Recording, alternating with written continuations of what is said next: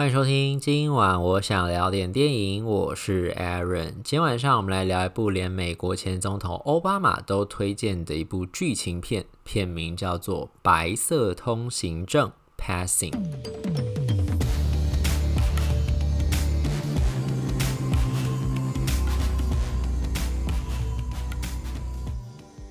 奥巴马卸任了美国总统的位置之后，算是转战影剧圈吧，因为他本身好像就是蛮喜欢看影剧作品的一个人。然后呢，他卸任了美国总统之后，就跟他的太太 Michelle Obama 两个人就成立了影视制作公司嘛，然后专门在产出一些影视内容、投资啊等等的。然后呢，他也会在每年的年末的时候、岁末年终的时候，就是公布，就是说过去一年他看过还蛮喜欢的电影或是电视的片单。像这一次这部《白色通行证》，就是我在他前几天刚刚公布的二零二一年度片单里面找出来的一个片子，这个片子其实在好像九月、十月的那个时候就已经上了 Netflix 吧，只是那个时候我都没有，我其实不知道这个片子。然后我也是最近就是在其他就是影评人协会的片单里面发现有这个片子，然后再加上奥巴马又推荐这个片子，才想说，哎，那不如就找来看一下好了。而且我后来才发现说，这个片子其实算是大有来头，就他在今年年初的日舞影展已经有放映过了。然后呢，他的导演其实就是大家也很熟悉的女演员 Rebecca Hall，这是他的。第一部执导的，等于他的导演处女作啦。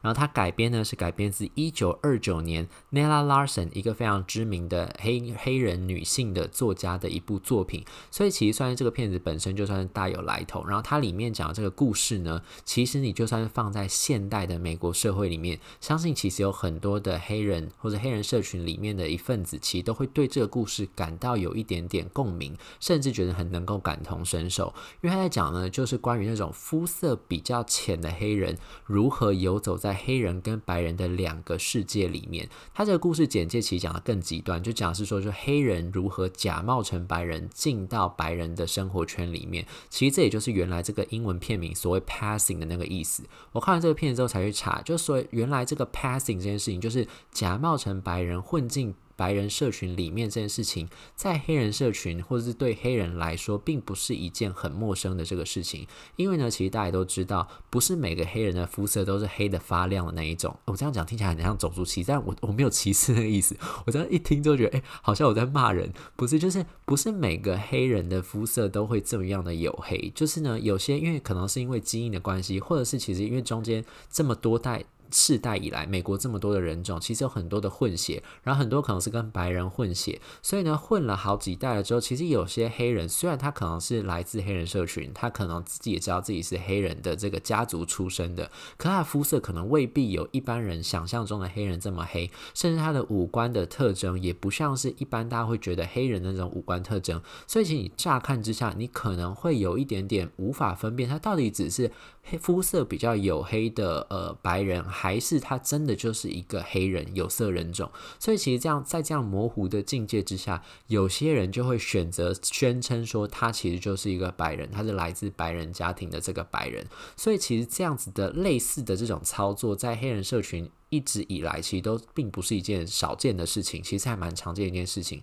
甚至我看完这个片子之后去查，就说其实有很多的黑人这几年啦，不断在讲说关于 passing 的这件事情，就是他们其实对这件事情会觉得这个是对他们本身的黑人文化还有黑人的。血统黑人族群的这个认同是一个很大的伤害，是一种背叛。就是你你会觉得，就是说他们会假装成自己是白人的原因，根本的原因就是因为觉得黑人确实是这个社会上面比较低等的这个低阶的这个种族。就像我们平常常常在看，我不知道大家有没有这个经验啦，因为我自己在看 YouTube 或是网络论坛的时候，常常看到底下留言跟黑人相关的留言，他们都会说黑人的这个人生就是困难模式。的确，在美国生活的大家也都知道，黑人的种族议题这几年尤其是吵得很凶。就 Black Lives Matter 之后吵得很凶，就是其实黑人自己都知道，自己在这个社会上面，虽然大家一直在讲说就不要歧视，然后不要有这种黑白人的分别，不要对有色人种的看不起等等等等。可是其实黑人自己都知道，现实上面他们自己的这个生活当中，其实就有非常多跟肤色带来的困境相关的问题。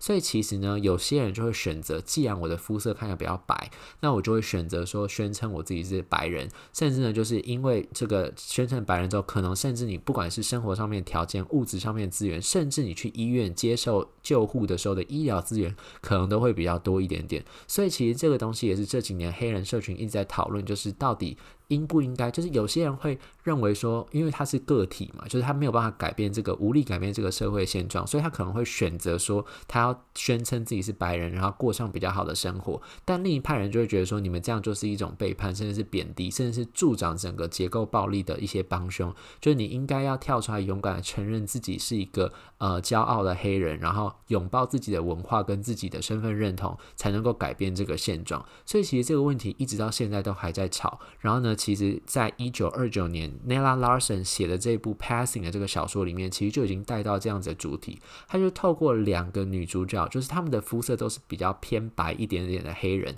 这两个女主角呢，同时她们都游走在这个黑人跟白人的社会之间。必要的时候，他们就会宣称自己是白人。但其中另外一位呢，更加的极端，就是 Ruth Negga 演的这个角色，更加极端，就是他后来是完全抛弃了他自己的黑人身份，他就对外同时就一直宣称说他自己就是白人，甚至是，她还嫁给了一个种族主义者的白人当做丈夫，因为这个白人可能是有来自呃，就是等于算是他的家庭是来自比较富裕的白人家庭，所以其实他能过上比较好的生活，比较好的条件。可是呢，在这样子互动过程当中，她就必须也要跟着她的丈夫一。起发表一些就是歧视黑人啊、歧视自己同胞的言论。她丈夫一直自始至终都没有发现说自己的老婆原来就是一个黑人，太瞒得很好。直到呢后来，当这个他的老婆遇上了自己的童年玩伴，也就是我们这次这个《白色通行证》里面的主角，就是 Tessa Thompson 演的这个角色。然后两个人呢从小本来是很好、很要好玩伴，后来因为长大之后各自分离，后来又在纽约的街头遇上了之后呢，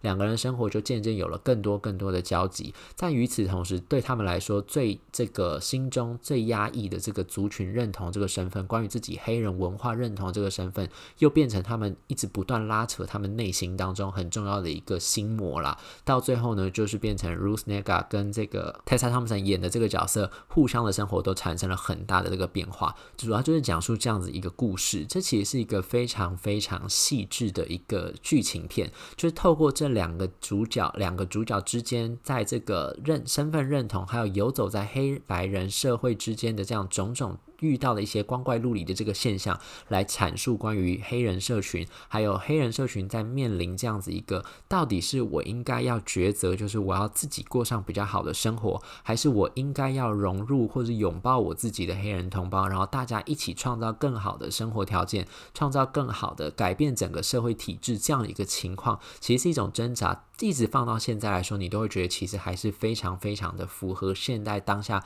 很多人可能会遇到一些遭遇是什么。然后呢，这个片子呢，主要就是以黑白色调方式来呈现，所以其实一开始我其实本来看到剧情。简介的那个时候，我还想说，到底怎么样让黑人看起来会像白人？这到底是怎么样操作的？因为我们印象当中都会对 Tessa Thompson 还有 Ruth Negga 这两个女演员的肤色本身就有一定的既定印象。可你就会发现哦，就是在黑白镜头底下，他们除了他们的五官看起来有一点点像黑人之外，肤色看起来其实跟一般的白人并没有太大的差别。这其实也蛮好玩的那个地方，因为你看他们的脸，你会觉得说，哎，好像你依据一些五官的特征，你可以分辨出这个人可能不是白人，他应该是黑人。可是呢，在那样子的色调之下，你完全分辨不出来。然后你突然就会发现，就是说，就像很多的白人没有办法分辨亚洲人是哪一些，呃，就是比如说日本人、中国人、台湾人，或者是呃韩国人，他没有办法分辨。可是像我们自己就很能分辨，说亚洲各地人种，大概你看完之后，看到他们脸，大概在说，哦，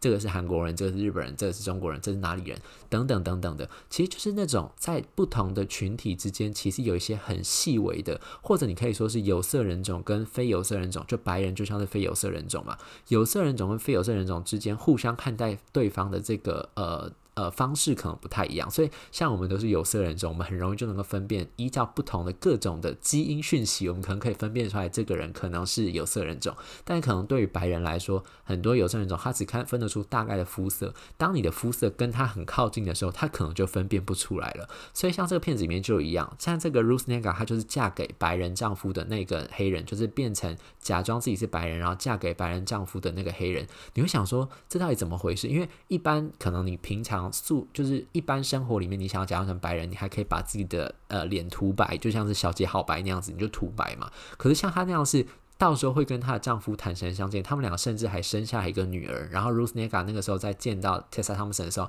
她跟他讲说，当时她生小孩的时候，她其实非常非常的紧张，很怕自己的小孩生出来的时候就是一个黑人，她丈夫就会发现说她就是一个黑人。就后来没想到，因为她丈夫基因可能比较强吧，她的小孩生下来确实看起来就是像一个白人一样，所以她就免除了她心中的这个疑虑。可是你就会发现说啊，所以她就算是全身赤身裸体跟她丈夫坦诚相见，她丈夫还是没有发现她是一个个黑人，所以你就发现这个其实就是一个。真的，她的丈夫脸盲成这个样子，就是她真的完全没有办法分辨自己的太太就是一个黑人。然后呢，她还跟她太太生活了这么久，可是后来为什么会露馅呢？就是说，因为 Ruth Negga 这个角色，刚才说了，她其实对于她自己的身份认同有一种焦虑，她其实非常非常的想要拥抱自己的黑人文化，尤其是在离开自己的家乡，因为她本来是跟这个呃 Tessa Thompson 演这个角色一样，都是在纽约出生然后长大的，是后来就是因为自己的呃黑人的，应该是她的爸爸吧，过世了之后。她就被白人的亲戚就是带走去抚养，然后后来她才认识了她的老公，也就是 Alexander Skarsgård 演的这个角色。认识了她这个白人老公之后呢，她就一直对他宣称说她自己是白人。然后因为她刚好养她的也是白人亲戚嘛，所以呢，就是都觉得说她就是一个出身白人家庭的一个白人女孩。所以后来她老公一直不知道这件事情，但她自己其实内心深深处是知道自己是一个黑人的。所以当她后来是跟着老公出差关系回到了纽约，然后又偶遇了她童年的玩伴，也就是 Tessa Thompson 的这个角色之后。呢，他开始就是想要一起去参与他之前所参与过的，因为 Tessa Thompson 有点像是黑人社群里面算是社经地位比较高一点点的，因为她丈夫是一个医生，然后可她丈夫肤色比较黑，所以她没有办法宣称说她自己是白人。可是 Tessa Thompson 本身是一个肤色比较白一点点的黑人，所以她可能三不五时还能够游走于社交名流圈，然后可以假装自己是白人，所以她社会地位算是比较高一点点的。然后她同时致力于就是发展他们社区里面黑人社群里面比较高知识水准、高社经地位的社群，呃，黑人社群里面的这种呃聚会活动，算是比较算是呃名流一般的人物啦。所以呢，这个 Ruth Negga 来跟他的这个 Tessa Thompson 相会了之后呢，他就想说啊，我要积极参与你举办这些跟黑人相关的这些活动，我也想要多多认识我自己的同胞。可是就在这样的过程里面呢，他渐渐的好像，因为他本身很风趣，然后很活泼，所以呢，其实那个时候 Tessa Thompson 就渐渐觉得说，哎，你这样子来拥抱你自己的黑人社群，但是你好像一步一步。蚕食鲸吞了我在原来的我自己的社群里面所建立的地位，甚至她还觉得就是说自己的丈夫好像还比较喜欢这个女生，自己的小孩也比较喜欢她的这个朋友，所以她渐渐觉得说她好像威胁到她的地位了。而且在这个时候，就是 Ruth Negga 她自己渐渐也发现，就是说她真的比较适适合黑人社群的生活里面。她之所以能够在这个地方如鱼得水，就是因为她有这个地方的文化的养成，所以其实她自己是比较认同自己应该要是一个黑人的，只是因为迫于现实生活的无奈，毕竟你假装成白人，在一九二零年年代那个时候嘛，你假装成白人真的可以得到比较好的生活条件，然后你的丈夫又是这个社会地位比较高的这个白人的时候，确实是假扮成白人带给他比较多生活上面的便利，但是内心深处他自己在文化内在里面的认同，其实是觉得自己是一个黑人的，所以这个时候就变成他有很多很多的拉扯，然后呢，两个人之间的那种嫌隙，就是那种表面底下的那种暗斗，就变得更加更加的明显。于是呢，在这个时候，她的丈夫赫赫然就发现说，自己的太太好像就是一个黑人，想要来兴师问罪，最后就导致了一个非常令人觉得意外又惊人的这个转折。至于转折是什么内容呢？就等大家自己有机会的话，自己去把这个片子找来看一下，看看结果是什么。它其实讲的是非常复杂一种情绪，就是那种你既想要让你的同胞过上好的生活，但是另一方面，你又发现说，如果过上好的生活是让你必须要出卖你自己的身份认同，你必须要跟别人说出你自己是跟你自己的身份是完全不一样的另外一个人，假扮成另外一个人去过生活的话，你愿不愿意做出这样的一个抉择？这其实是很细微，但是又很无奈一种现实的现状。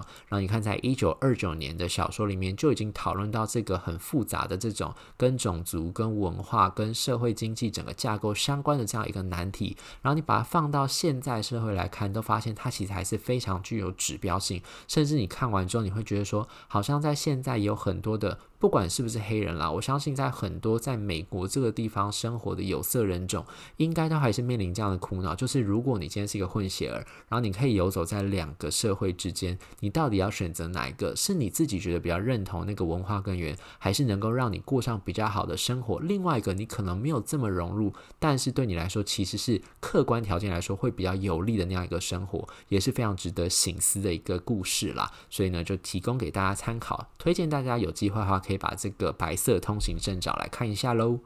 以上就是今天想跟大家分享的这部电影。如果对这节节目内容有任何意见，欢迎留言或者上 Instagram 搜寻电影轮三私讯小盒子让我知道。今晚我想聊点电影，我们下次再见，拜拜。